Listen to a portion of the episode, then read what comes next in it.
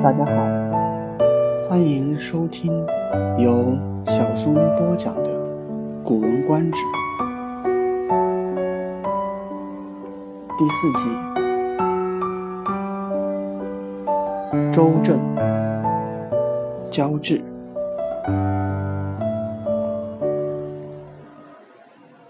从郑武公到庄公，一直呢都是周氏王朝的重臣。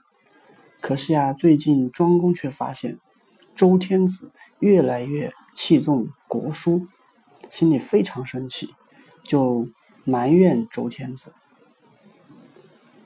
周天子说：“这怎么会呢？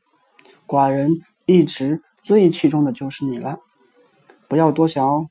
如果你不相信，我们可以交换一下人质嘛。”于是周太子胡。和郑国的公子乎被当成了人质，互相交换。可是呢，没过多久，周王室的执政大权还是转移到了国叔的手里。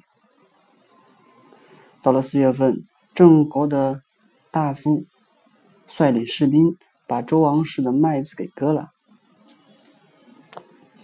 秋天，又把王室的稻谷给偷了。于是，周与郑就开始互相敌对。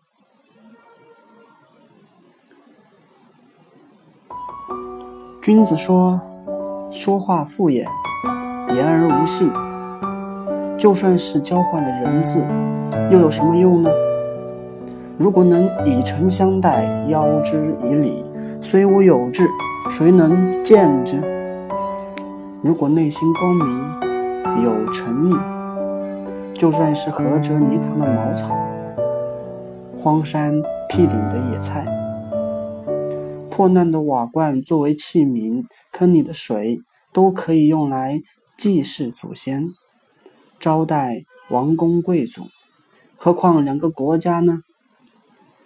信任是个很重的词，所以啊，要获取它非常的困难。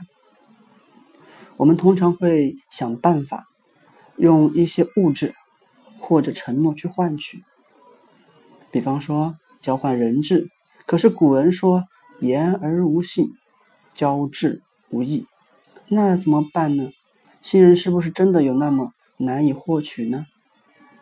古人用自己的智慧告诉我们：只要用心，内心光明，就算条件再恶劣。都能够获得尊敬，获得信任。当然，本篇文章表面上看是指两国家的外交情况，但是却透露出了一个信息：周王室正式走向衰败，开始向诸侯国妥协。堂堂天子竟然要向。底下的大臣臣民交换人质，呜呼，挨了个灾。好，这就是今天播讲的全部内容。感谢您的收听，谢谢。同时，也欢迎您加入《古文观止》演习社 QQ 群：二四七八。零六九零八。